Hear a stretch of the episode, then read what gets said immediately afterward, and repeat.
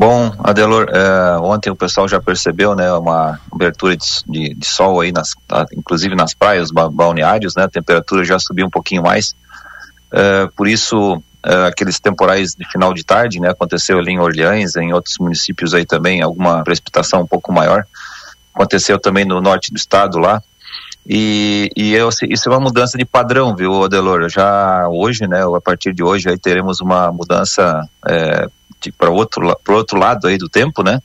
Voltamos praticamente àquela condição de verão novamente.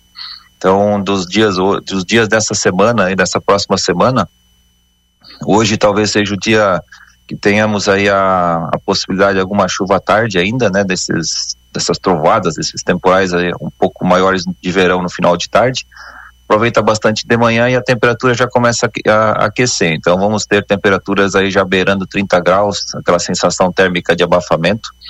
Então isso vai ser essa mudança. Então uh, a, a, sugestão é a seguinte: a partir de amanhã, terça-feira, até praticamente sexta, sábado, é, o pessoal que precisar fazer alguma alguma coisa fora de casa, é, arrumar alguma coisa, é, pintura e tal, é essa semana, tá? Essa semana ela ela promete ser um pouco mais um pouco mais seca, né? Não, não que não, não possa acontecer alguma algum chuvisco por aí, mas ela tem uma tendência de ser mais ensolarada, mais quente, tá? Então já já fica já fica essa dica aí.